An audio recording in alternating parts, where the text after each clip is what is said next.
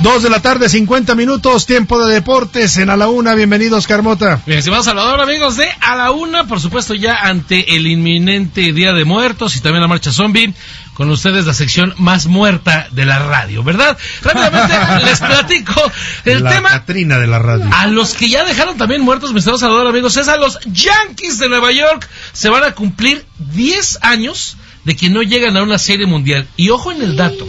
Es la primera ocasión en más de 100 años Ajá. que los Yankees no completan una década sin llegar a serie mundial. De aquí de lo que es el 2009, que fue su última ocasión que llegaron a la serie y la ganaron, por cierto, ante los Phillies de Filadelfia. A partir de ahí estuvieron cuatro ocasiones en la final de conferencia americana. Dos de ellas los eliminaron los Astros de Houston, son su nuevo Coco. Y por ahí también este eh, Tigres, y- Coco, no, no la mamá Coco, sino este, que, que no lo pueden eliminar, ¿no? Claro. Entonces el tema, insisto, con los Yankees es llamativo porque es el equipo más ganador en la historia de las grandes ligas, 27 títulos, pero ya completar 10 años de no llegar a la Serie Mundial, en 100 años es la primera vez que esto pasa. Vamos a escuchar el momento exacto donde José Altuve del equipo de los Astros de Houston conecta un avísame cuando regreses Blanquita y deja tendidos a los Yankees de Nueva York. Así fue.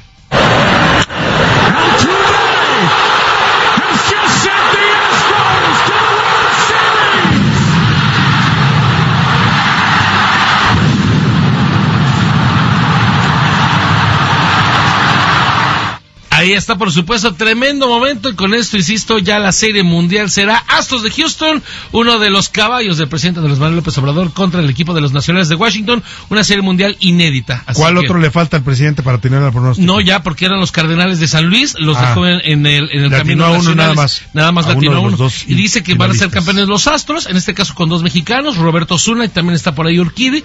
Y vamos a ver cómo le va. Y finalmente en la NFL volvieron a ganar los Vaqueros de Dallas, ganó el equipo también de los Bills de Buffalo, también San Francisco. Y hoy por la noche están enfrentando Patriotas de Nueva Inglaterra contra Jets de Nueva York. Muchas gracias, Oscar. Continuamos.